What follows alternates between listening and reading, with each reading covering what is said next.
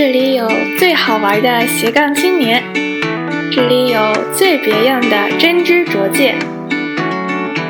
我们打捞干货，也把理想诉说。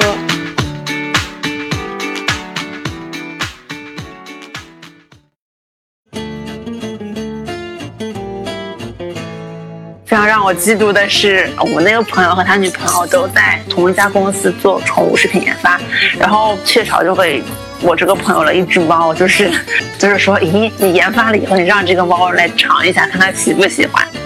其实他们家有一只非常 fluffy 的猫，我就特别特别羡慕它。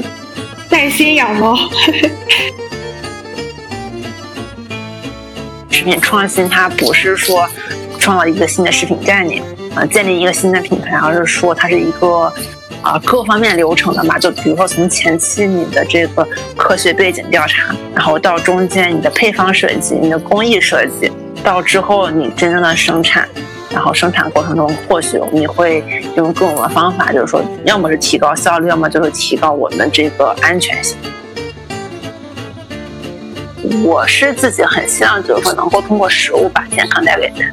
这种把健康带给人，可能是通过食物本身，那也有一个渠道，就是说通过这个相关的知识与信息，这也是需要有知识的人去做的一件事情。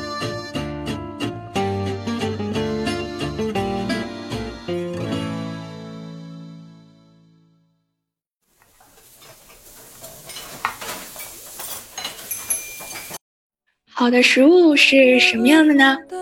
是每一口吃下去都会有奇妙的味道在你的味蕾上跳跃，仿佛一场舌尖上的交响乐。是新鲜的、天然的，还是营养丰富、绿色环保的？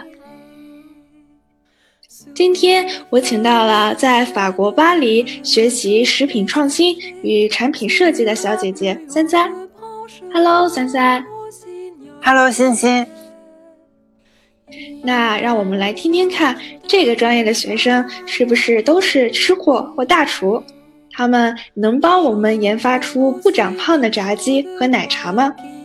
同时，这也是一期和欧盟伊拉斯莫中华校友会联名的节目。那我们欢迎三三。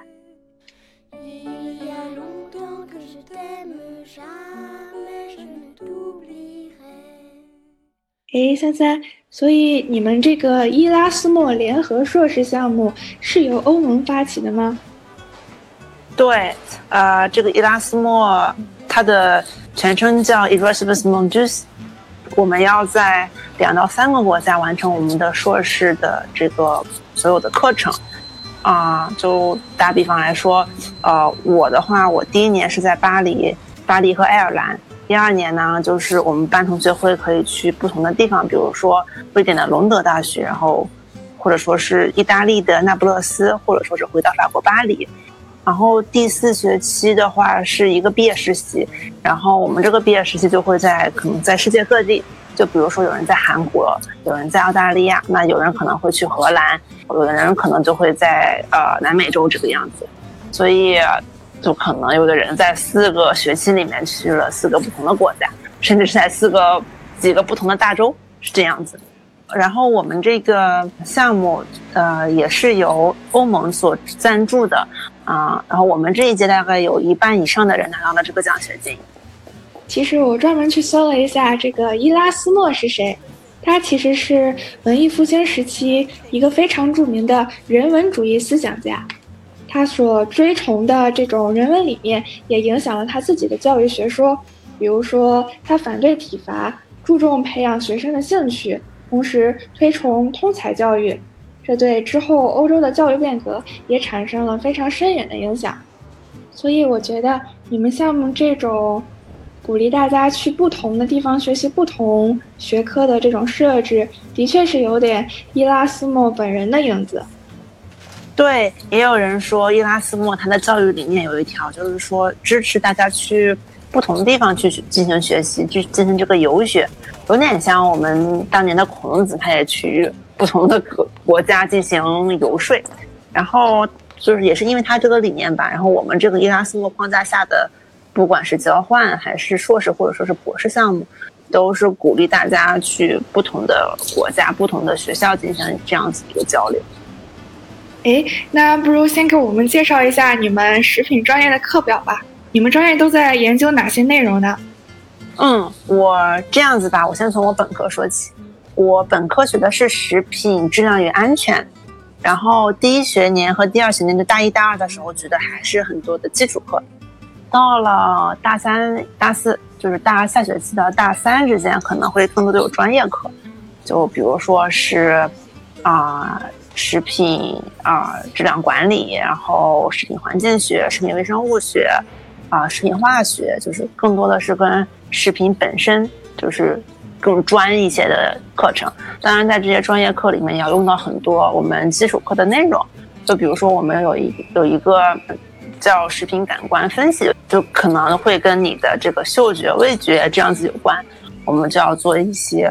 啊数据数据的收集与整理，最后还要去分析。那这个分析呢，就会用到概率论与数理统计里面的一些知识。啊，到了。呃，大三后面呢，可能还会学一些关于 CAD 的使用，然后就是可能说有些绘绘图，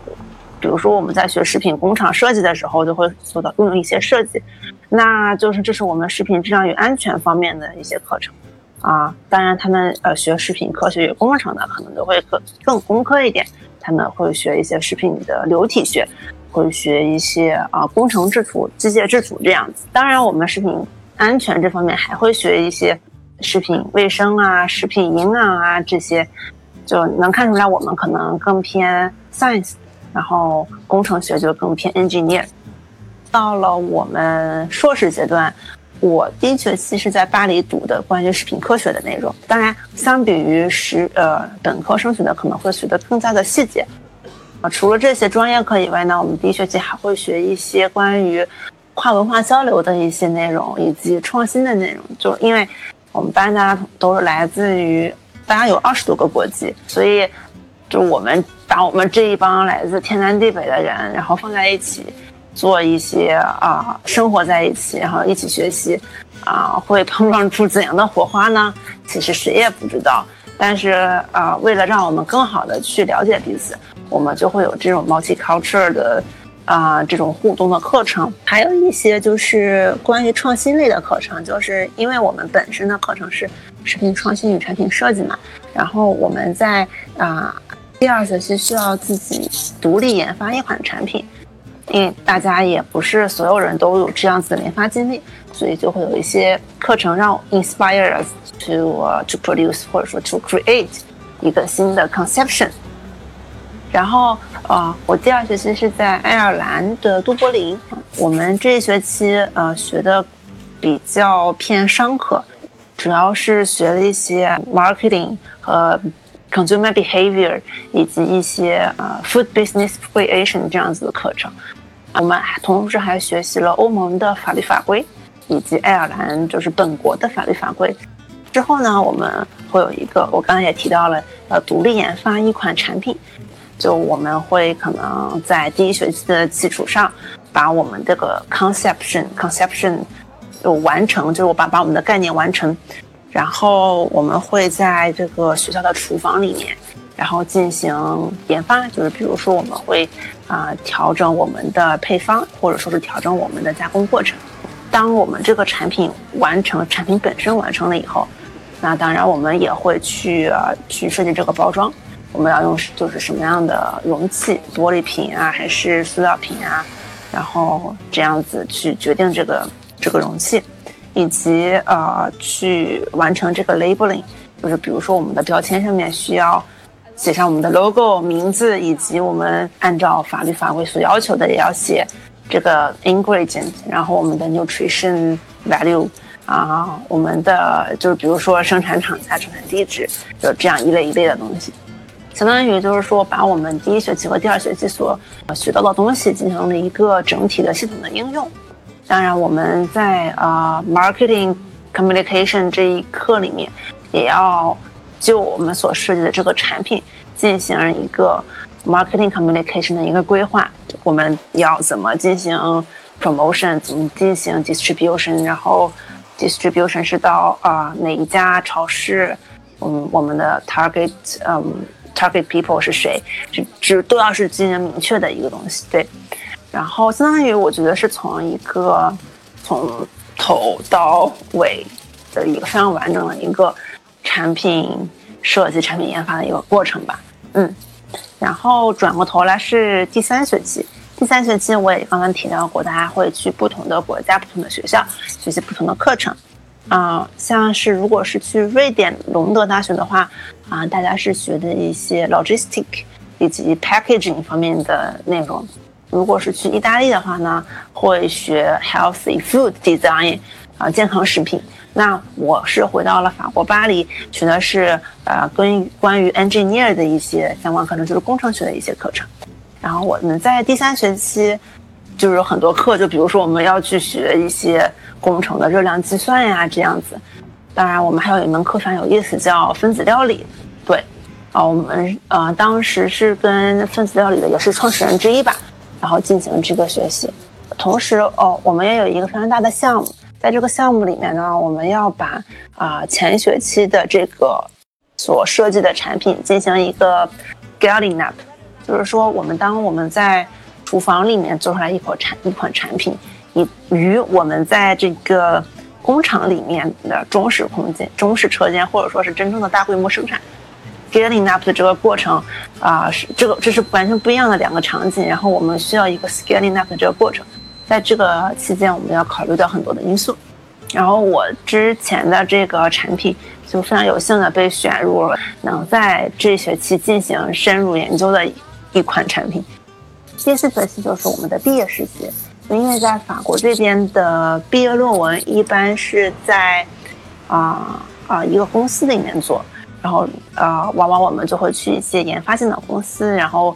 去解决一些啊非常实际的问题，所以这个实习里面大家就会去不同国家的不同公司，当然也有人去了这个实验室、大学的实验室，或者说是研究机构的实验室进行研究。那毕业之后，大家是不是也大多都会进入食品公司的研发部工作呢？对，有很多人都在食品公司的研发部。呃，就比如说我有很多朋友在就是荷兰的达能，然后留下继续做研发。然后也有朋友去做了宠呃宠物食品，就是他们是在 Nestle 呃就雀巢有一个牌子叫 Purina。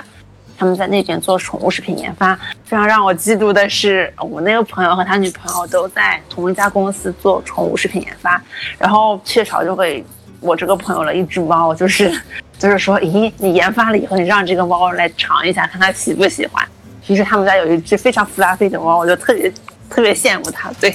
带薪养猫，对，带薪养猫，我的天呐，我好羡慕呀！啊，也有朋友自己开公司了。就是有的人他可能啊，在第二、第三学期做的这个产品就是比较成熟，他想继续的就把这个产品扩大规模推广出去，他可能会自己做公司。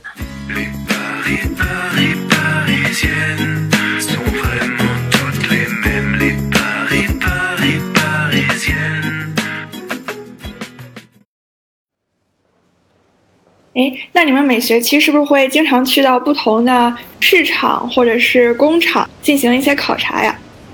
对，我们会有很多这样子参观活动。就比如说，第一，我们刚刚啊，嗯，开始这个项目的时候，我们就去参观了这个达能在法国的研发总部。当然，我们之后也参观了一个，就是欧洲也可以说是最大的一个生鲜市场。它是在法国的呃巴黎近郊叫 h o n r i s 当然这里面就什么都有卖的。我们就啊，他参观了得有两三个小时，也没有觉得就是也是只是走马观花的参观我。最令人印象深刻的一点，就那边有切好的肉，就是跟我们在国内的市场看到的有这样子。但是更多的是一整只牛、一整只猪挂在那个地方，刚刚剃好毛，然后就是说你可以现场说，哎，我要一整只猪，然后他就会，你就可以把一整一整只猪呢给你切一下，然后扛回去，这种感觉。还有一个就是啊，当时我们还参观了，呃，一个卖啊奶酪的一个市场，因为法国的奶酪非常非常有名嘛，有非常非常多的种类。然后在那边就看到了很多很多就不同颜色的奶酪，什么紫色的、蓝色的，当然还有最最平常的这种我们看到的黄色的奶酪。就感觉挺神奇。当时也是刚到法国嘛，我觉得啊很开眼界。我们暑校的时候参观了一个巧克力工厂，然后这个巧在这个巧克力工厂，当然我们就因为我们都是学食品的同学嘛，然后参观的就一哎果然我们学的啊，这个这个巧克力是因为这个结构这个晶体，所以它的呃比较提前融化或者说怎么怎么样，就是大家会讨论一些这些东西。最有意思的是我们当时啊在最后品尝的时候拿到了一块粉红色的巧克力。然后这个巧克力它不是说去加了色素，或者说是说，啊，我加了点草莓汁，然后变成了粉红色巧克力，而是这个巧克力它本身就是粉红色的，就非常非常稀有。对，希望这种巧克力能快快问世，因为情人节一定可以大卖的。对，这个肯定可以大卖，只是说当时产量还非常非常有限，我不知道现在是不是呃已经可以提高产量到能够量产的一个程度。还有一个就是，呃，我回到巴黎了以后，参加了一个呃国际食品呃创新展，然后它的简称叫 CIAL，在那里我是作为一名志愿者，但是工作之余我们也会也是去参观了整个的农业和食品创新展，然后里面会展出一些，就比如说二零一九年最佳年度创新食品，之后就看到了很多这样这些产品在我们当地的超市里面会展出。或者说是在售卖，就是他们真正的在售卖。当然，在这样子一个展里面，也会呃有很多创新的食品来参展嘛，有一些 startup，当然也会有一些 big company。类似一个展，我们在爱尔兰也有也有参加过，也是一个食品的啊农业展。然后在爱尔兰那个展里面，我们最印象最深刻的是一种猪肉嘛，也没有量产。这个猪肉它就是非常普普通通的，就是进行了煎。煎了以后撒了盐和胡椒是这样吃，就跟我们吃牛排，就法国这边吃牛排是一样的吃法，但是就吃起来就非常非常的香，也没有什么异味。我们就是一伙小伙伴就去轮流排队就吃了，吃了有两三回，然后那个摊主就认识我们了，我就问他你这个什么时候可以卖，什么时候可以网上订之类之类的。他说啊，我们现在还没有开始量产，就是只是一个来过来就是给大家看一看，但是真的那个非常非常好吃。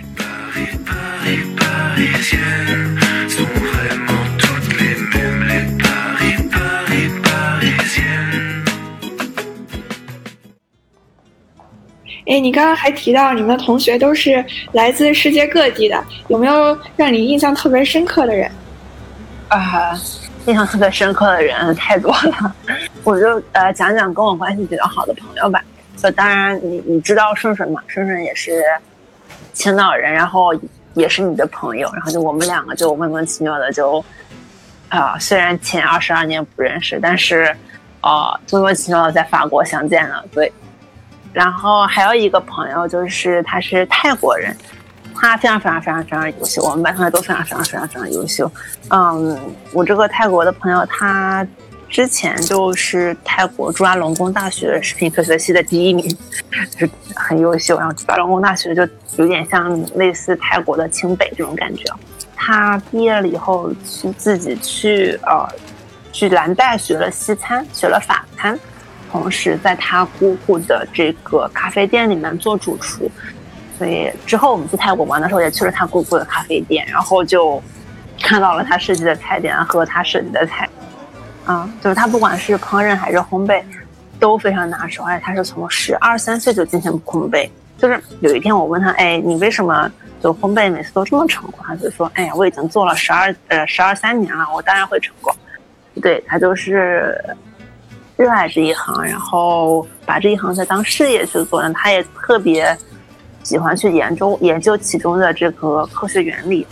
之后他回国了以后。就去当电影演员了，就是去去演戏了，就是不是很神奇？因为他长得很帅。他在本科毕业以后出国之前拿到了就是他的 dream job，就是米其林餐厅的品鉴师。呃，那一年好像是米其林就是刚刚才在泰国进行这个餐厅餐厅评选没有多久，就需要这样子的品鉴师。然后我这个朋友他的确很懂了，他就知道很多菜是怎么做的，用的什么材料。然后就每次我们我们去出去吃饭，然后他就会告诉我们这个东西是什么什么，有什么故事。这个东西用的什么 sauce，然后怎么做的这个东西，然后这个东西太咸了，你要你可以让他换一个。它为什么太咸了呢？因为这块肉它是腌在这个缸的最底部，所以它会很咸，然后之类之类的，就非常非常专业。他就是本身就很懂啊烹饪，他自己会吃也会做，对，就是他这是他的 dream job，但是他自己还是放弃了这个 offer，选择出国深造，就他也是一个非常传奇的人物。其实现在回忆起来，每一个人都印象很深刻，大家也非常的不一样吧，嗯，也也因为这个不一样，就会闹一些笑话或者是乌龙，就就比如说我们班的。印度哥哥，然后他因为印度的文化就是说，哎，大家都是兄弟，然后哎，我们两个我们都是亲如一家那种感觉，然后，但是不是所有人都是这种的嘛？会就是说跟大家交往的时候，会大家会觉得，咦，我们是不是关系太近了点？不行，有点过于近了，就是就会有这样子的感觉。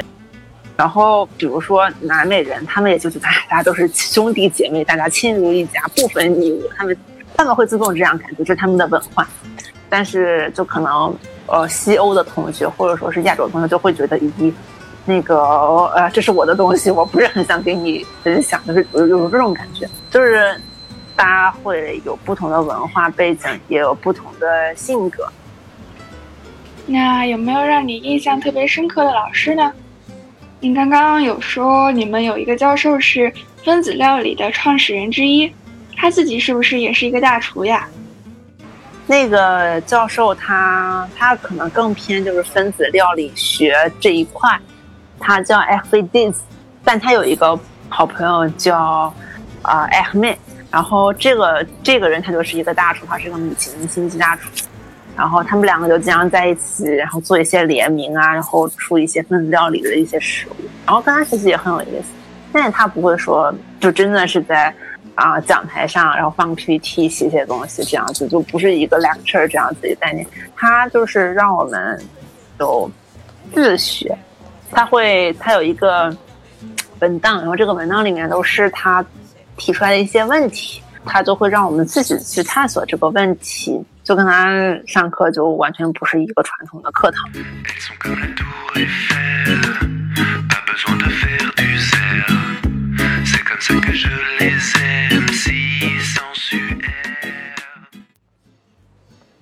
哎，三三你的毕业项目是一个用到了生姜的产品，对吧？啊，其实它不是我的毕业项目，它是我第二学期在爱尔兰自己做的一个产品研发项目。当然，当然，我们我面对的也不是中国的。就是群体嘛，因为我们要做 consumer behavior，就是根据我们在爱尔兰学的一些资料，然后才能查到资料做一些设计，所以它也是一个面向就是英英国爱尔兰那边市场啊，那边的人就很喜欢生姜这个味道。然后我是把生姜和豆浆结合在了一起，因为呃，首先生姜的这个味道非常非常受欢迎，其次 vegetable plant based drink 也非常非常的是一个潮流，是一个 trend，大家也。嗯，慢慢的更加更加倾向于去喝一些更加啊 sustainable 的一些 plant based drink，但是豆浆就可能会有一点豆腥味，是当地人不是很能够接受的。加上大家很喜欢生姜这个味道，加上生姜这个味道其实是非常强的一种味道，它能够强强的盖过豆浆的这种豆腥味，就是有一些就是一个非常好的 combination 吧。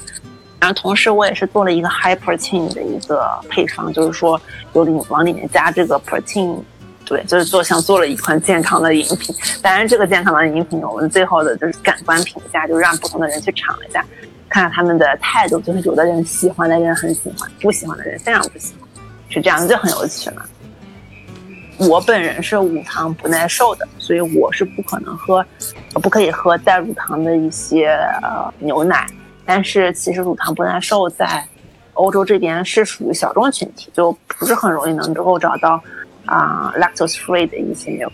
所以其实 plant based drink 可能也是一个乳糖不耐受群体人的一些一个可选择的替代品吧。那除了植物基因食品，欧洲还有什么其他的饮食新潮流吗？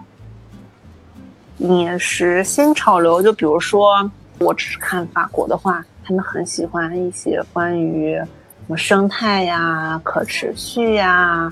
然后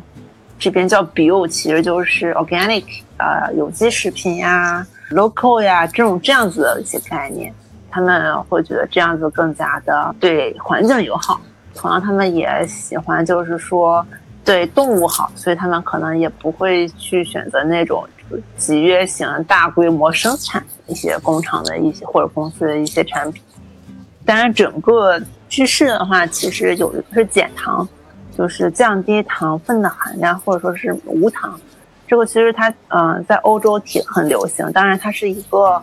世界范围内流行的一个趋势。我之前有一款产品的概念也是做一个代糖的呃饮料，但是就是因为代糖它有一个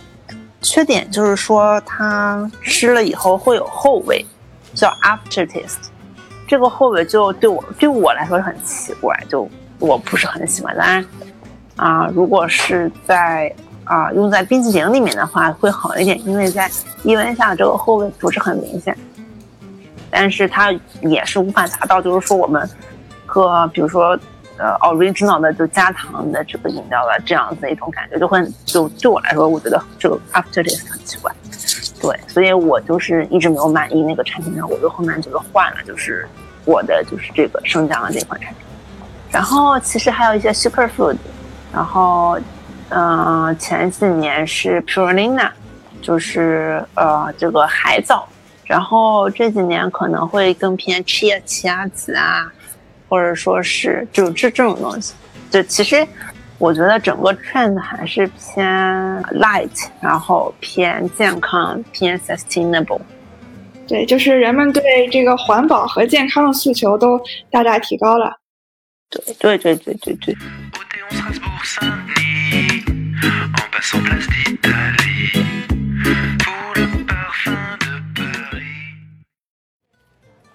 哎，三三，你是不是还在联合国的粮农组织实习过呀？对我毕业了以后，呃，就是觉得，嗯，我想去粮农组织看一下，然后我就申请了这个实习。非常有意思的是，我这六个月的实习，因为疫情，我都是做的是线上的实习，我没有没有能够到现场去。但是就是线上的实习也是非常让我收获还挺多的吧。就我主要在粮农组在 FAO 做的内容是。啊，首先我完成了一个 paper，然后这个 paper 是关于，因为我很喜欢关于健康食品的内容，然后我，但是我的我的组呢是关于食品安全的，所以我就嗯写了一篇关于食品安全和健康食品它们关系的一个探讨的一个 paper，然后这个 paper 之后应该呃应该会进行几番 revision，然后我们嗯大概率会在 FAO 呃进行出版。然后，另外呢，我还管理了一个联合国联合组织的转基因食品平台。然后，在这个过程中，就可能是要去联络不同国家的一些联络点，就是这个联络点就大概会在呃一些国家政府机构他们的负责人，然后就是跟他们去联络，哎，你们国家有没有更新相关的法律法规信息呀？你们有没有新的这个转基因食品的记录可以上传呀？之类之类的。然后这个，嗯，这个平台的目的就大概大概还是，说是促进啊不同国家之间这个相关法律法规或者相关管理方式的一个交流。然后，因为其实现在世界上，就比如说像美国、巴西啊啊，中国、日本可能会相呃会是相对啊转基因食品大国啊，要么就是说我们生产转基因食品，要么就是我们进出口转基因食品。就是我们有这样子的，我们在使用它啊，进而可能会导致我们的法律更加的完善啊，我们可能我们的 case 也会更多一点。有很多很多国家，他们甚至没有建立起这个法律法规体系，而且他们也没有能力去建立这个法律法规体系，甚至他们也没有计划去去建立这个法律法规体系。我们的这个 sharing 就能够去帮助到他们，是。让他们至少能够知道哦，别的国家他们是怎么去做的这个事情。当然，可能可能具体更加详细的一些啊 technical support 啊，他可能就会说，由我们 FAO 可能会组织一个会议，然后邀请不同国家的 expert，或者说是来自不同国家的一些 governmental agency 的负责人 speaker 过来去交流他们的经验。对，这也是啊我在联合国劳动组织然后做的工作之一。嗯，劳动组织它会作为一个呃 accelerator，或者说是一个联络点、中转站，它会把各个国家的一些啊专家，或者说是有他们有相关经验的一些官员，然后联络起来，然后聚集在一起，啊，大家可能会去说分享一下自己的经验。比如说，我参与了一个关于呃生物技术在食品方面应用的一个。啊，communication 的 toolkit，然后这个 toolkit 我们会发放给各个国家的政府，然后这个政府呢，他们可能会用其中的材料去跟啊 public 去交流这个生物技术是怎么应用到这个食品里面的，它是什么，我们为什么要用它，它会对人体产生危害吗？它会对环境产生危害吗？啊，我们用这个已经用了多久啦？我们这个技术它的未来的发展是什么？但是因为它是一个科普性的一个工具，那我们在跟不具有相相关知识的这个公众交流的时候，我们要怎么交流呢？因为凡是来呃制定或者说是来呃 develop 这个工具的人，他一定是已经具有一定的知识，他才会有资格去说收集相关的信息或者是怎样，对吧？所以整个团队内大家都是已经是局内人了，那我们要跟局外人进行沟通，我们要怎么沟通呢？那可能两种组织他没有太多的经验，但是我们认识不同的成员国，他们有相关的经验，就所以我们就在一次 expert meeting 里面。我们就联络了可能来自澳大利亚、来自美国、来自欧盟等等国家的人，他就是分享他们就是说，呃，去跟沟公众沟通这这个科学知识的经验。当然，我们 team 里面也有这种啊 communication 的专家，他们也会提供他们的看法。就比如说，我们可以发现一些共性，比如说，呃，大部分国家的人他们更喜欢图片而不是文字，就是视觉是对他们来说更加直观的一个东西，所以。我们就可能会，啊，尽量的让我们所有的东西视觉化，而不是给出一段文文字。对，当然就是不同的国家也会有不同国家啊的偏好，就是，但是我们会在这个共性里面，就是尽量的去做好。当然，我们做好了以后会给当地政府，当地政府如果是想再进行一些，呃，修改呀，然后就是个性化处理，他们也可以再进行进一步处理。还有一个就是，就说到这个 expert meeting，就是另外一个 expert meeting，嗯，就是关于嗯，近年来在东南亚爆发了一个食源性疾病。什么是食源性疾病呢？就是这个病是由食品引发的，就是你吃了，就比如说被污染的食品会腹泻，这个腹泻呢，就是食源性疾病的这个症状之一。导致你产生这个病的这个细菌呢，是之前不常见的一种细菌。在二零一五年，在新加坡的时候，有了第一例的这个污染感染。然后我们就在想，就是想研究一下这个菌嘛，因为这之前不常见，而且就除了新加坡以外，就像泰国、其他东南亚的地方也有这样子的案例，而且并且是越来越多，你能看到一个非常非常剧烈的一个增长。所以，呃，我们组也是召集了不同来自不同。啊，国家和领域的 expert，然后进行讨论。当然，这个我们的组可能先会提前去写列一些提纲，然后去做一些架构，然后让大家去啊，首先去介绍这个这个疾病。那之后呢，就可能会有一些呃不同的 expert，然后发言，或者说是写一些就是分享一些他们知道的数据。就比如说，有的 expert 他是专门研究这个。啊，这个这种相关的病产生的风险的，对吧？就是进行这个风险管理的。那还有的人呢，他就是说专门研究这个细菌；还有的人呢，是专门研究带着这个细菌的这种鱼，它的养殖或者说它的习性。所以就有不同背景的人齐聚在这个 meeting 里面，然后进行这个啊讨论。最后我们会啊出一个 risk profile。然后就是去评估这个呃疾病的它的风险，就也会有各种各样的挑战，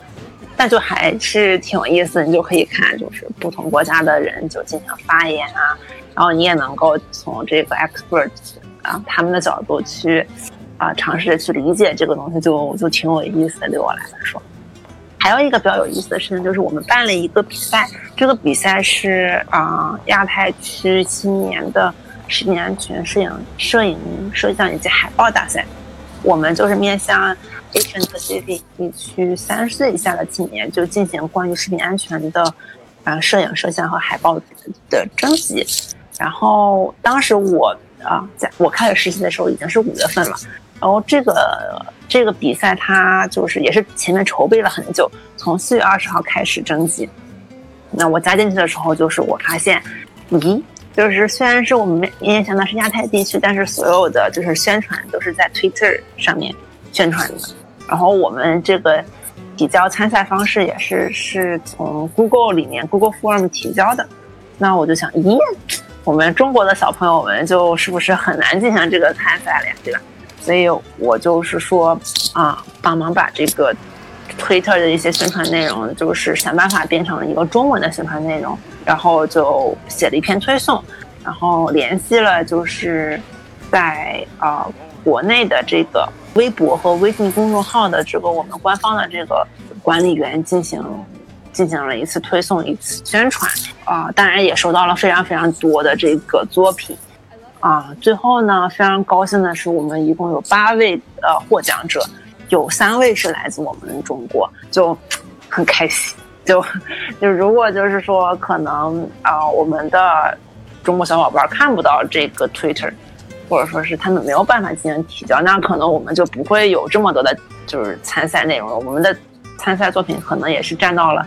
啊将近一半，一共有三百多提交数量，我们就有一百多，然后我们也有占到了将近一半的这个获奖人，还是挺有成就感的，就挺开心的。你的这个角色很关键呀，多亏了你，两种组织才听到了我们国内小伙伴的声音。对，其实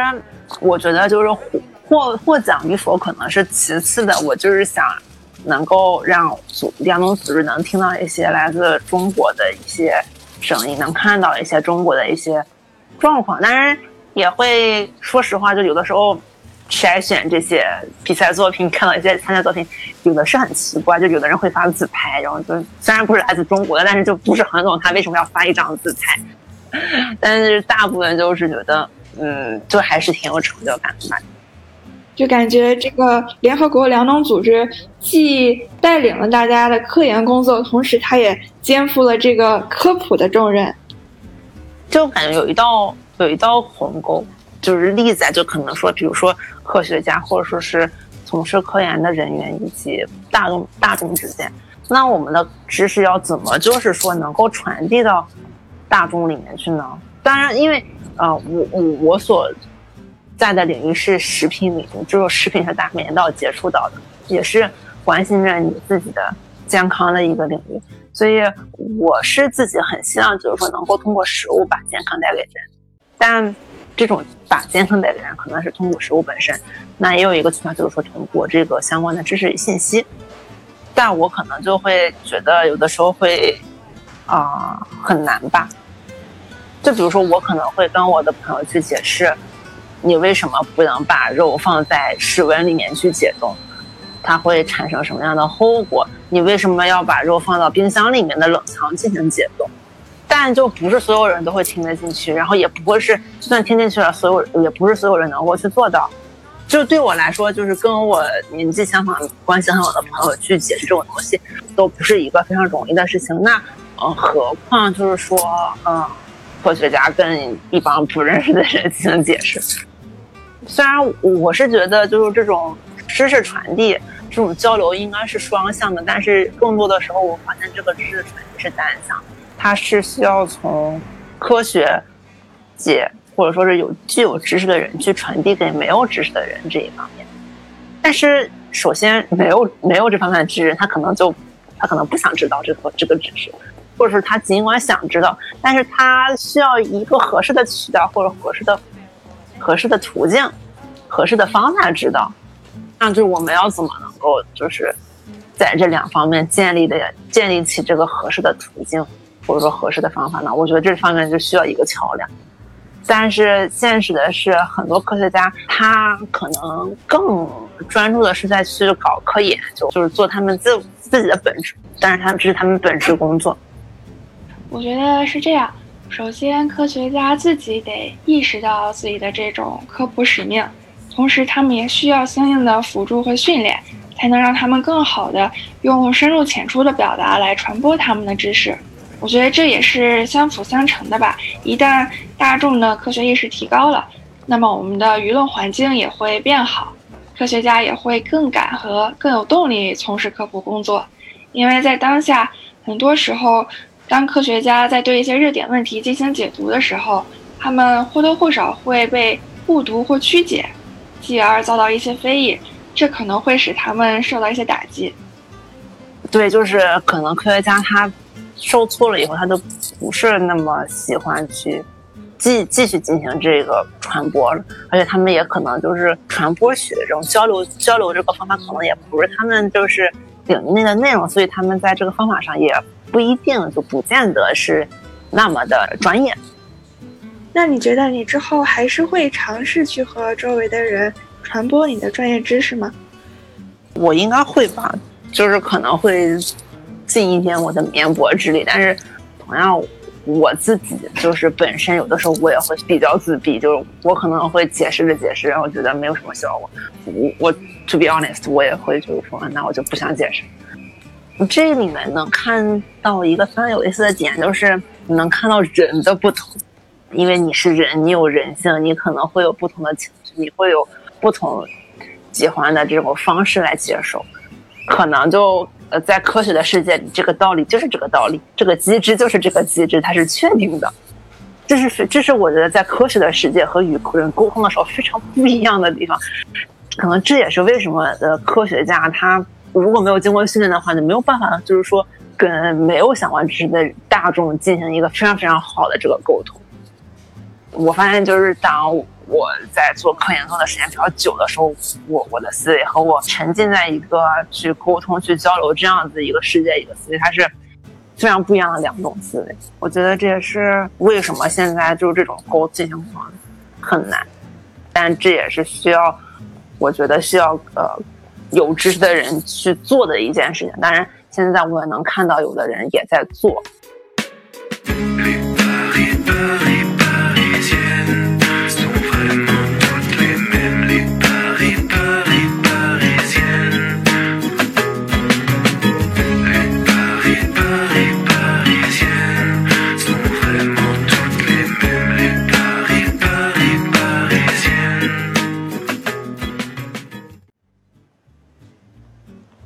哎，那你觉得食品是不是一个好的创业方向呢？我觉得食品是一个创业门槛不高的一个领域，只要你有一门手艺，然后你做这个做的好吃，你就可以我们说可以开始创业。那你要究竟怎么创业呢？就比如说，呃，我之前在学欧欧洲的食品法律法规的时候，我们就想到开餐馆，你要你要有什么资格证啊？你要。啊，你的烟囱要怎么设置呀？然后你的卫生要怎么保持啊？就是就非常麻烦，非常严格。如果要我去开一家餐馆，我我就会 say no，因为我觉得实在是太麻烦了。我身边的很多不是非食品专业的人，他们就去开餐馆了，或者他们去开奶茶店了。这也是一个因人而异的过程。当然，就是一旦你开始了，这其中的过程你肯定是可以去克服的嘛。对，这是一个我觉得比较复杂的问题。如果你有相关的资源，就比如说你家本身就有一个食品厂，然后你就可以有一款自己的产品，开开创你自己的品牌。然后你有了已经有了机器设备，然后你就用这个去制造，或者说是你有了一个概念的品牌，你有了资金，那你就去外包给其他的厂家，让他给你生产。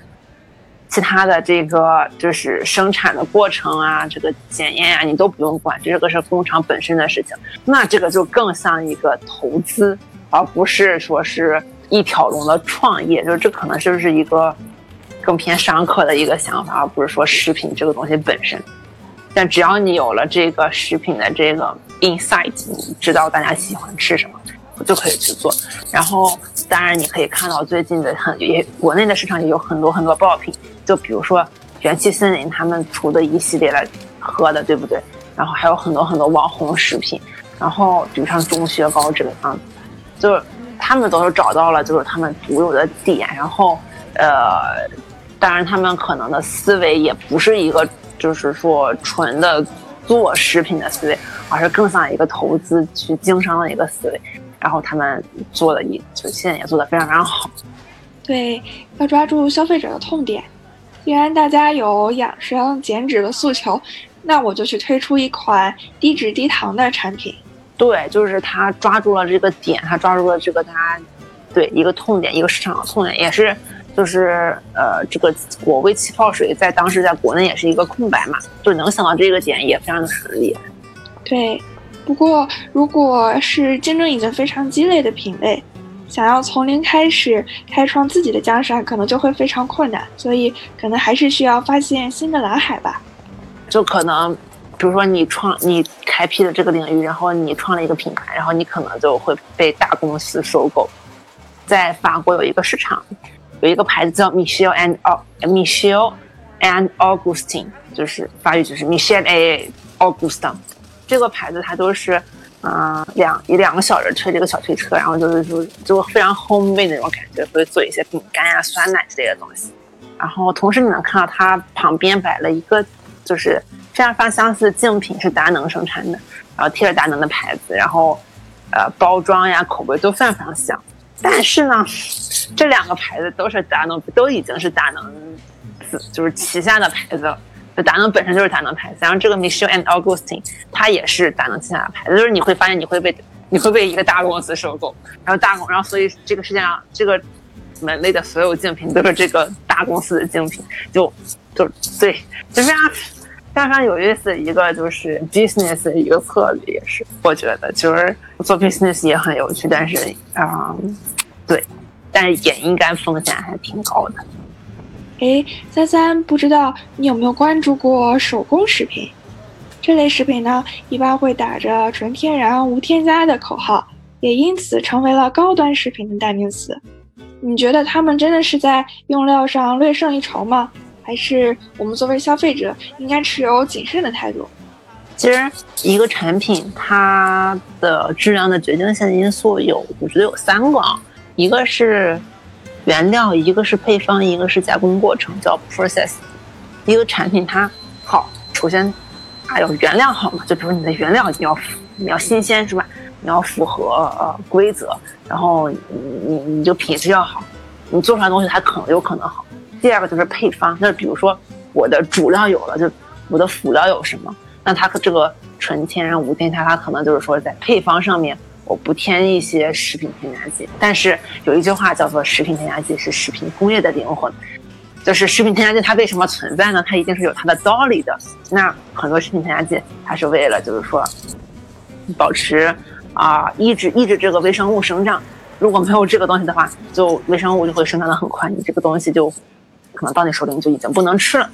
那还有一些啊食品添加剂，它是保持这个。啊，肉类的这个颜色的，当然它可能会对，或许在人们看来，它会对你的身体产生不良影响。但是啊，如果按照法律法规添加的话，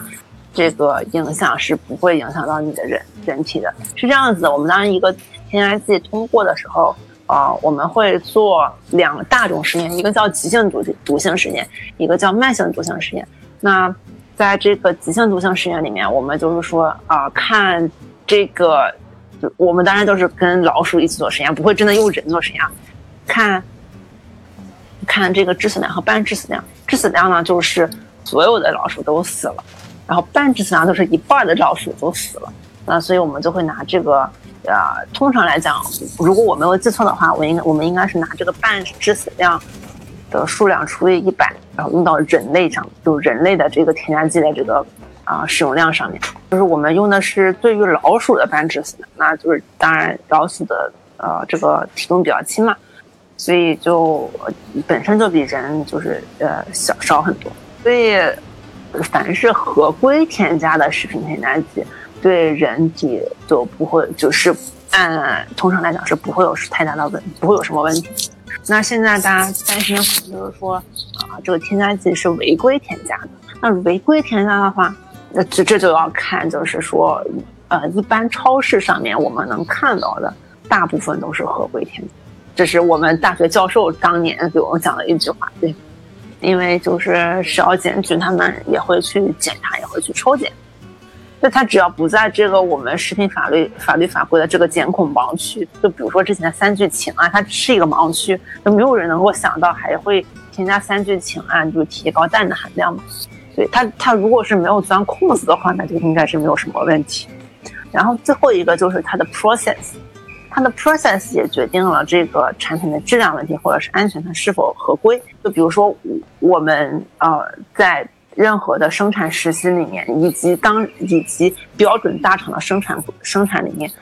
所有的操作人员必须要戴口罩、戴帽子，不能戴任何首饰，指甲也不可以有任何的，就是进行涂，就是进行美化，就是美甲这样子。一定要穿着我们这个，就比如说白大褂或者是工作服。还有就是说，我们啊，所有的工厂它都会把这个洗手。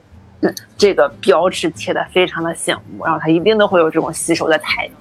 甚至有的有的有的地方还有风铃，就是说你换上了呃那个工作服，然后拿拿风把你在这个屋子里面拿风把你吹一遍，就把你的工作服和你鞋上身上的一些就是杂杂质吹掉，同时你的仪器台面都要常清洗，然后一定要保持干净，包括嗯你走水呀、走原料的一些管子，那你每次。结束你一天的生产，你一定要进行清洗，就是整个整个操作流程都是我们这个 process 的一部分。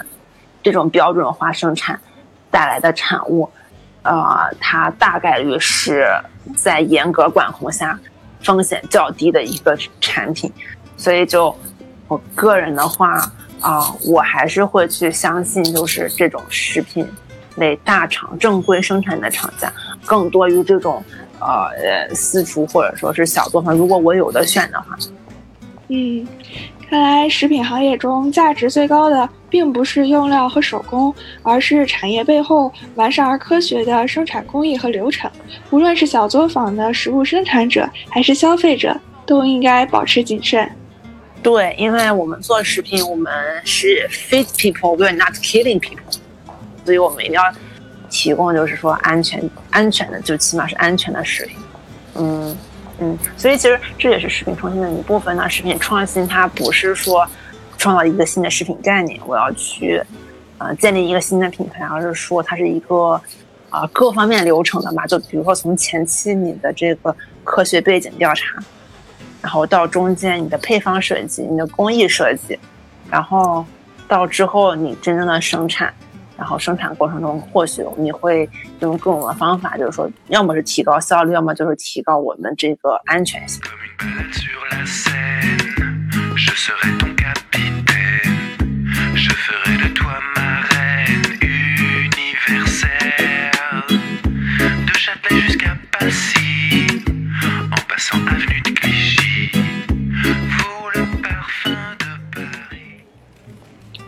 哎，法国人有没有什么养生怪谈呀？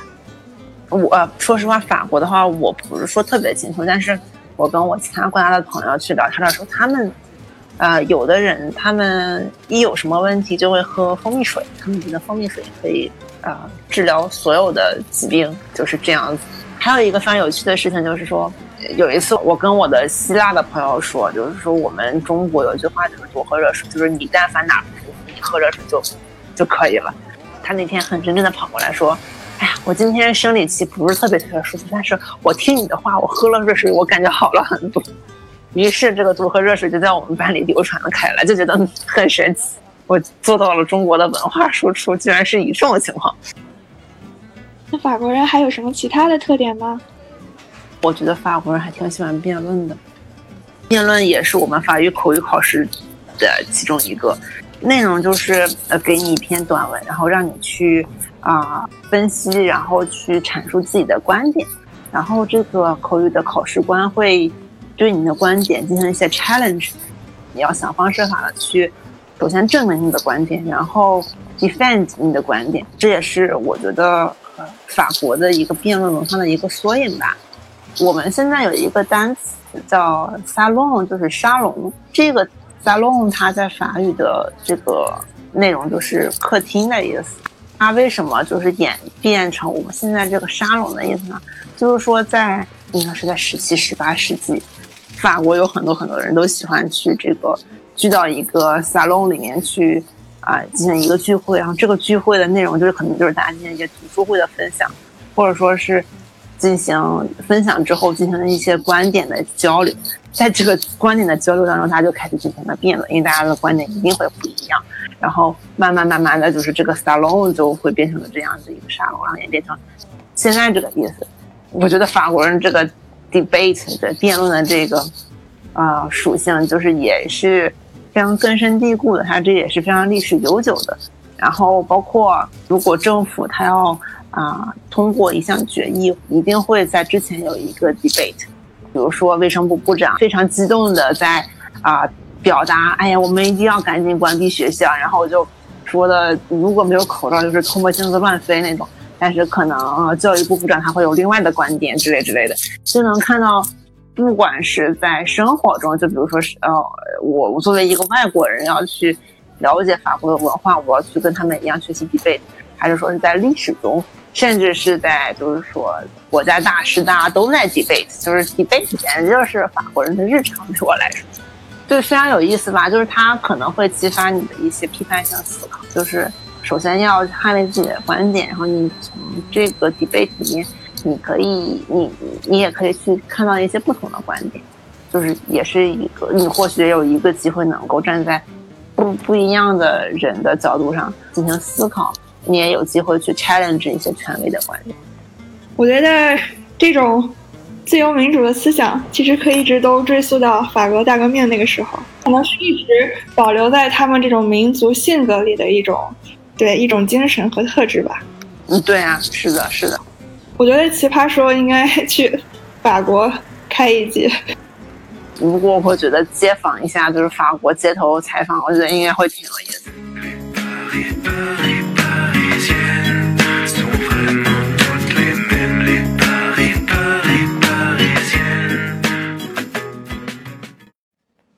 哎，三三呢？最后教我们几句法语吧。我想问一下，好吃用法语怎么说？我问一下我朋友，就是好吃用法语怎么说？好吃。嗯，你听到了吗？就是你看法法国人的回答就是 c'est bon，就是 it's good。嗯啊，c'est delicious。嗯，对呀，c'est delicious，就是 it's delicious。对，就是一个是 c'est bon，嗯，c'est de。菜的就是嗯，你觉得怎么样啊？Oui, c'est bon 啊，还不错。嗯，对，c'est delicious，就是挺好吃的，it's delicious。嗯哼，嗯，哎，还有一句话是祝你好胃口，对吧？Oui, 呃，c'est bon appétit。啊啊，Oui，哎呀，然后还有一个就是缩略的，就是 bon app，就是我们两个很熟，然后我们就可以说 bon app。之前在啊达能实习的时候，然后就每次我们午饭的午饭大家一起吃嘛，然后大家都会说 bon a p 然后就或者 bon appetit。哎，那法语里还有什么其他跟食物有关的谚语吗？就是有一个表达吧，它可我也不知道它是不是能完全跟食物有关，就是 don't be down the bomb。bomb 是苹果的意思，然后就是晕倒的意思。这句话是。哎，你还跟我讲过法语里面有一句话说。生活就像巧克力面包一样。那呃，no c'est c'est pas en France，没呃，这不是那个法国谚语吧？只不过是我有一天看到了一张照片，然后墙上写的就是 life is pain，life is pain，就是生活好痛苦。但后面有人加了一个 all chocolate，就是 all 就是 with，就是这种感觉，就是 all chocolate 就是 with chocolate，然后整个啊。语句就是 life is bun or chocolate，就是 bun 在法语里面就是面包，bun chocolate 就是啊法国一个非常一种非常非常经典的呃面包，就是巧克力面包。所以如果你看啊 life is pain is painful，but life is bun chocolate sweet。对，这个双关好妙呀，我觉得这是一个很暖心的法式幽默吧。对，就是这句话肯定是。啊又会英语又会法语的人说的。对对对对对。